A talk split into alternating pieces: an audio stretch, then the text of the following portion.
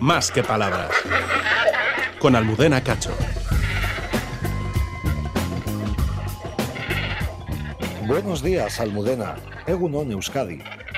Se manifiestan los sonoros y guturales ronquidos que emite el cormorán grande, un ave de gran tamaño, plumaje negro y de fácil observación en nuestros humedales debido a que habita aquí durante todo el año.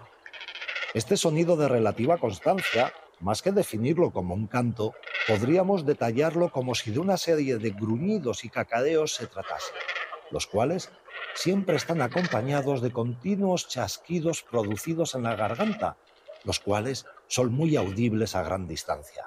De todas formas, la especie también es capaz de pasar largos periodos de tiempo en silencio, aunque en época de cría los machos tienden a ser mucho más ruidosos que las hembras. A pesar de que la colonización del norte peninsular ha sido documentada, no os exagero al afirmar que es un ave poco estudiada, que no parece haber llamado la atención de las personas de ciencia.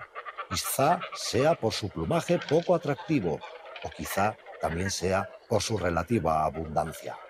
El caso es que ha llegado incluso a tener mala fama, tanto entre algunos equipos científicos que recusaron la autenticidad de la subespecie sinensis, como entre el círculo de pescadores, que tras alegar el elevado número de individuos y el impacto que tenían sobre las piscifactorías, consiguieron aprobar su caza en ciertas regiones de España. Controles que, por cierto, resultaron ser una actuación en gran medida ineficaz y muy poco válida. A modo de anécdota, os voy a contar que su nombre científico también posee una extraña etimología, dado que Phalacrocorax significa literalmente cuervo calvo.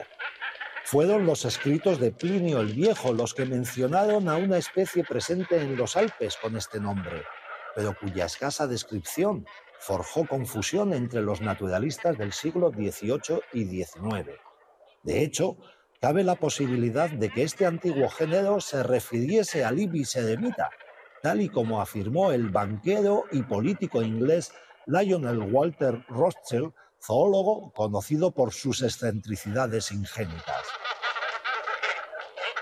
Fuese la especie que fuese, lo que está claro es que las características de los cormoranes son ideales para un estilo de vida acuática, ya que poseen un cuello largo, un pico ganchudo y unas patas palmeadas donde destaca la uña del dedo medio que es pectinada, es decir, con forma de peine, y que al parecer la utilizan para acicalarse el plumaje cuando está mojado.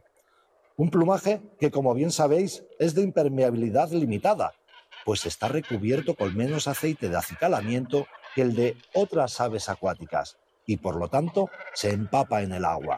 Y esta permeabilidad que en principio pudiera parecer un inconveniente es todo lo contrario, pues permite perder flotabilidad durante sus inmersiones, unas inmersiones que pueden llegar hasta los 45 metros de profundidad.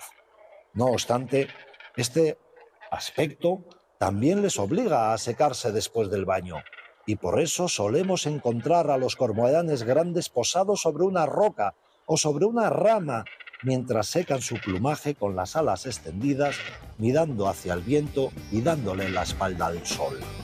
Desde el Centro de Estudios Ambientales de Vitoria-Gasteiz, Gorka Belamendía para Más que Palabras.